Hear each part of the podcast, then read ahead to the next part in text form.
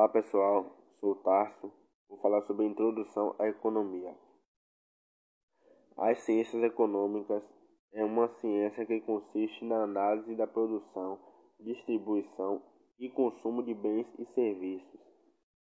Um dos principais assuntos das ciências econômicas é a teoria econômica, a qual trata do conceito e dos princípios da economia. Como ela funciona?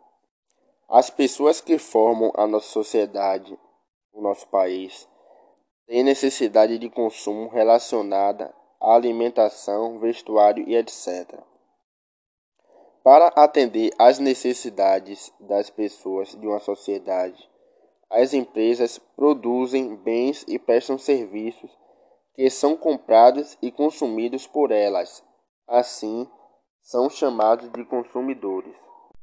Porém, a maioria das empresas tem a capacidade de produção de bens e serviços limitadas. Já o consumidor tem as suas necessidades ilimitadas. Esta capacidade limitada das empresas ocorre porque ela tem escassez de recursos.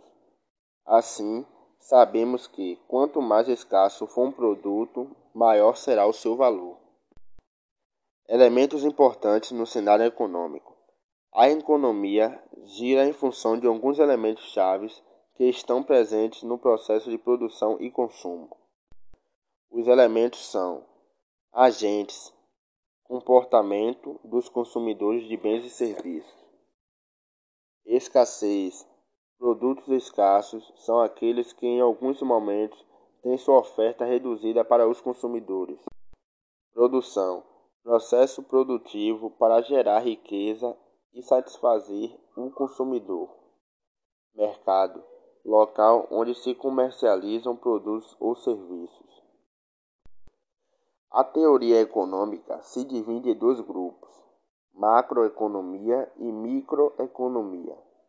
A macroeconomia é uma das divisões da ciência econômica que estuda a economia em geral, analisando a determinação e comportamento dos grandes agregados. Já a microeconomia é a área que estuda o comportamento econômico de cada grupo ou setor individualmente. Existe uma grande relação direta entre esses dois tipos de relação econômica.